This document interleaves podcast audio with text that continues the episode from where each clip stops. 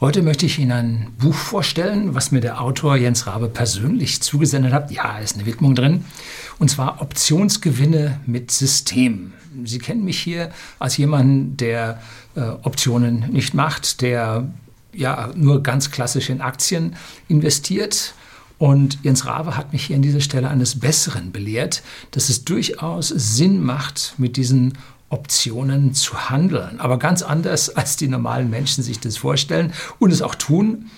Und darum soll es dann heute hier gehen. Und dieses Buch ist ja nur zu einem sehr kleinen Teil, ich sag mal, um 10 Prozent geht es hier um die Optionen.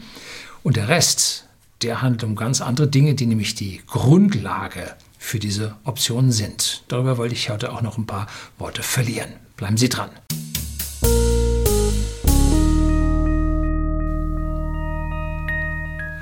Guten Abend und herzlich willkommen im Unternehmerblog, kurz Unterblog genannt. Begleiten Sie mich auf meinem Lebensweg und lernen Sie die Geheimnisse der Gesellschaft und Wirtschaft kennen, die von Politik und Medien gerne verschwiegen werden. Und heute haben wir ja ein Buch über Optionshandel. Das ist ja Teufelswerk. Äh, das würden Sie nie machen und ich auch nicht und so. Das ist ja Wetten. Äh, wow, ja, ganz böse. Nein, der Deutsche wettet. Und zwar jeden Tag immer heftig und nein, nein, nicht Lotto. Ja, Lotto habe ich hier über die dummen Steuer ein äh, Video gedreht. Nein, der Deutsche wettet regelmäßig. Und zwar darauf, dass ihm was passiert. Nennt sich Versicherung. Der Deutsche ist versichert ohne Ende. Er wettet äh, auf seinen Tod, auf den Brand seines Häusels, er, brennt, er wettet auf alles. Ne? Aber er fühlt sich an dieser Stelle sicherer. So, und das Absichern über Optionen ist eine sehr ja, gängige Art und Weise auch in Unternehmen drin. Zum Beispiel haben wir schottische Freunde, die Maschinen in Deutschland gekauft haben. Und wenn man jetzt so größere Industriemaschinen kauft, dann äh, muss man eine Anzahlung machen, dann werden die individuell für die Fabrik gefertigt und dann werden die ausgeliefert. Äh, und dann werden sie in Betrieb genommen, da geht es in Garantiezeit, da erfolgt die Abschlusszahlung. Und da hat man nun also über einen Bereich von, ich sag mal, zwei Jahren, hat man Zahlungen zu leisten. Und wenn sich das Pfund gegen den Euro verschiebt, mh, dumm, dann kann es sein, dass der Kreditrahmen, den die eigene Bank einem eingeräumt hat, nicht ausreicht. Was macht man? Nun, man nimmt eine Versicherung auf den Währungskurs, platziert die an die Börse, irgendeiner hält diese Versicherung und dann äh, hat man seinen Pundkurs versichert. Alles gut. Wirklich guter Sinn und Zweck von so einer Versicherung. Andere Geschichte ist ähm, die Shortseller. Das sind jetzt aus meiner Sicht Spekulanten, die auf fallende Kurse wetten und sich eine Aktie von einem langfristigen Investor leihen und davon ausgehen, dass die im Kurs fallen wird. Dann leihen die sich die, so wie bei Tesla habe ich mal Blutbad unter den Shortsellern. Da ist nämlich der Schuss da hinten losgegangen, schon mehrfach. Haben sie viele, viele Milliarden bei verloren. Die leihen sich also von ihnen eine Tesla-Aktie, verkaufen die unmittelbar und denken, naja, in so und so vielen Wochen kauft die Aktie ganz billig, weil sie gefallen ist und die Differenz kann ich da einstreichen. Pfeifendeckel, die Aktie von Tesla ging so hoch und die Leute mussten für Milliarden Mehrpreise nachkaufen um diese Aktien wieder zurückzugeben. Also auch hier Spekulation in die Zukunft, eine schwierige Geschichte. Kommen wir jetzt erstmal zum Großteil dieses Buches. Großteil dieses Buches erzählt nun darüber, wie man es an der Börse nun richtig macht. Wie man langfristig an der Börse äh, agiert, wie der kleine Investor es grundsätzlich falsch macht. Und hier hat er ein schönes Beispiel vom Taxifahrer in New York City. New York City ähm, wenn es regnet, also Manhattan, umliegende äh, Stadtgebiete, wenn es da regnet, jeder will ein Taxi.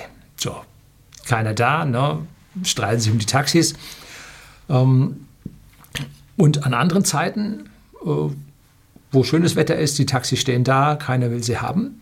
Aber es kommt niemand auf die Idee oder fast niemand auf die Idee zu sagen, okay, es regnet, jetzt fahren wir mit den Taxis alle los, weil jetzt gibt es Geschäft sondern die Leute fahren alle los, wenn sie wissen, es gibt nichts, weil die haben mehr Angst vor Verlust an einem Tag, als sie Hoffnung auf Gewinn an einem anderen Tag haben. Das heißt, der Taxifahrer investiert falsch. Im Normalfall fährt er identisch. Der fährt also im Regen nicht häufiger oder nicht länger, als er äh, bei schönem Wetter fährt. Ne?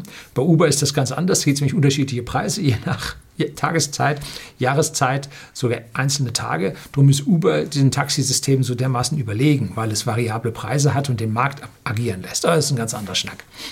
So, das soll also zeigen, dass der Großteil der Investoren mehr Angst vor Verlusten hat, weil ein Taxi ist eine Investition. Wenn man jetzt Verluste hat, dass man am Tag nichts einnimmt und man sich trotzdem hinstellt, dann hat man also mehr Angst vor den Verlusten als vor den Gewinnen an anderen Tagen. So.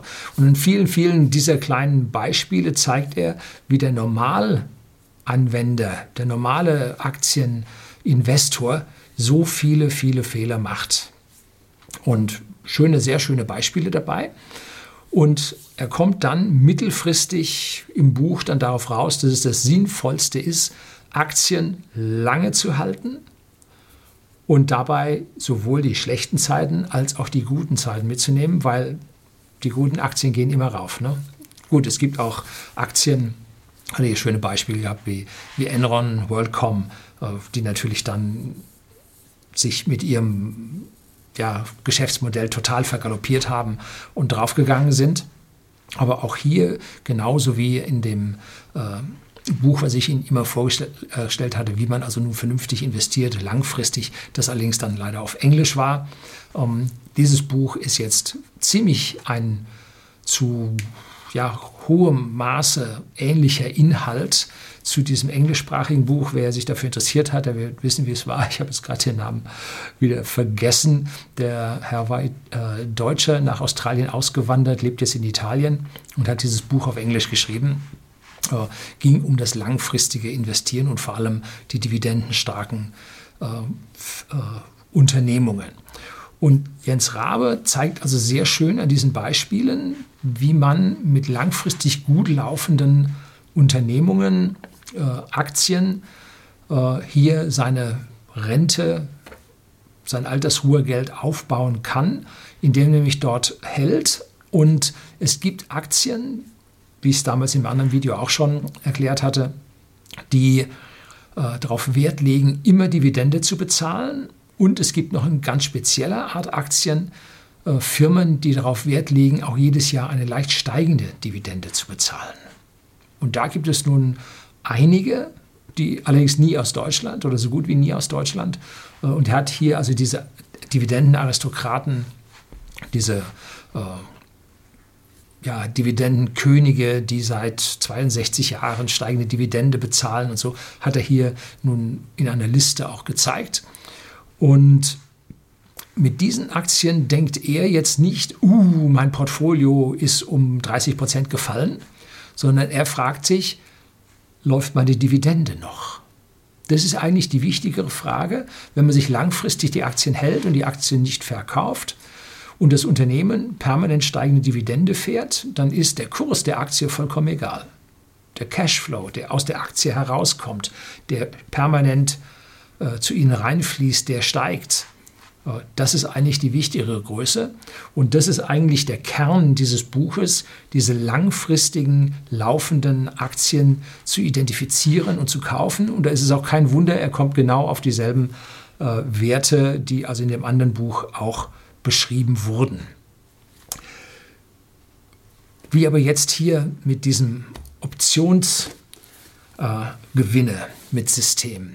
Dazu muss man jetzt sagen, es ist eine kombinierte Strategie von ihm aus diesen langlaufenden dividendenzahlenden Aktien, seiner eigenen Investitionsstrategie, nämlich jedes Jahr zusätzlich in Aktien hinein zu investieren, weil wenn man ganz am Anfang einen kleinen Stock hat und dann lässt man exponentiell steigen, ähm, dann bringt das lange nicht so viel, wenn man jedes Jahr noch was dazulegt. Ne? Das multipliziert sich miteinander, beziehungsweise mehr als multiplizieren und führt dann zu richtigen explodierenden Kurven, sodass es also nicht nur darum geht, am Anfang einmal Geld zur Seite zu legen, sondern jedes Jahr zusätzlich Geld beiseite zu legen. Und das bedeutet auch, man muss zusätzlich jedes Jahr Geld anlegen in Form von Aktien.